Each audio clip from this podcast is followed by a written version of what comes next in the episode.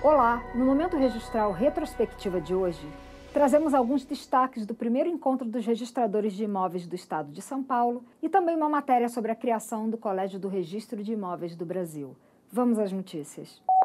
A Arisp promoveu neste ano o primeiro encontro dos registradores de imóveis do Estado de São Paulo. O evento teve como tema O Futuro é Agora e foi realizado no Hotel Hilton, na capital. Portanto, meus amigos, que esses trabalhos, que esta noite, que esse encontro não seja, não se resuma apenas em fogos de artifício, que seja caracterizado como um marco de uma nova época, de um novo tempo e de um novo registro de imóveis para o nosso país. Participaram do encontro mais de 200 pessoas, entre registradores paulistas e membros das entidades representativas do registro de imóveis de todo o país. Bom, o evento é muito importante para encontrar todos os colegas e para trocar ideias, né? Para a gente poder evoluir na categoria, na nossa associação e para informar todo o serviço que a, que está disponibilizando para a população e para os registradores. O que eu mais gostei é que o conhecimento do que está se passando foi para todos os registradores.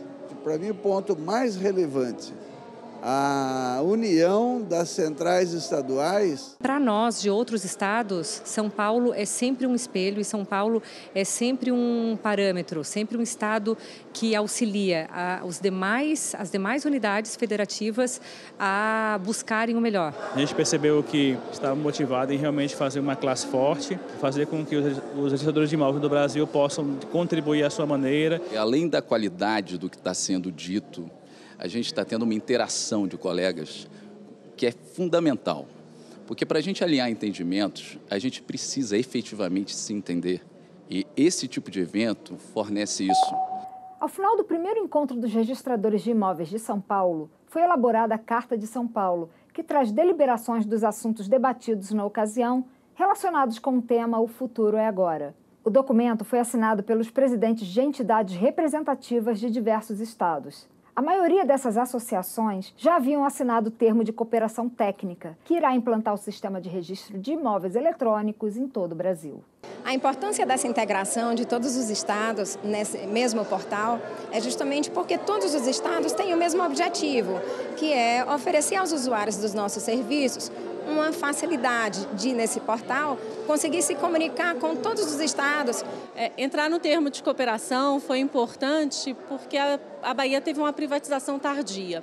Então, nós não tínhamos uma central eletrônica e agora nós compartilhamos com essa central, essa central eletrônica com os outros estados. Essa junção vai fazer com que a gente tenha tecnologia é, com padronização, e, consequentemente, vai fazer com que os atos possam ser feitos com maior celeridade a resposta que o mercado quer. O mercado quer hoje fazer, ah, fazer transações ah, com o celular. 2019 também foi o ano de criação do Colégio de Registro de Imóveis do Brasil.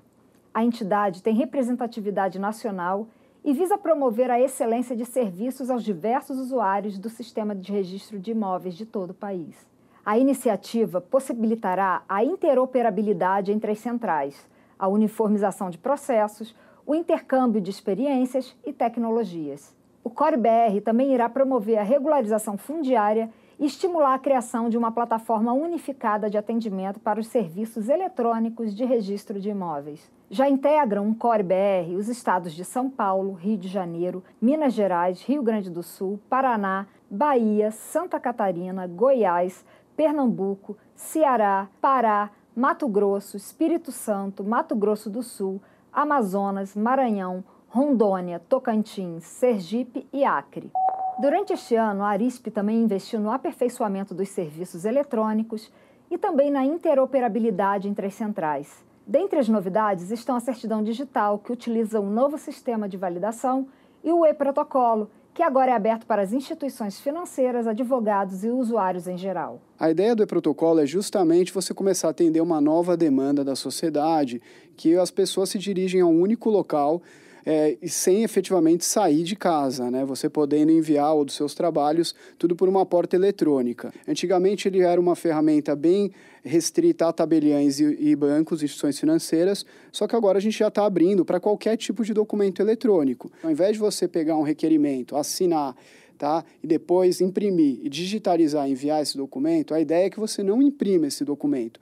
Você já transforma ele em PDF-A que você vai e assina digitalmente com seu certificado digital e você envia isso diretamente. A terceira parte da nossa retrospectiva chegou ao fim, mas você pode rever este e os outros programas na TV Registradores, em nosso canal no YouTube ou ainda nas redes sociais. Obrigada pela companhia e até a próxima semana.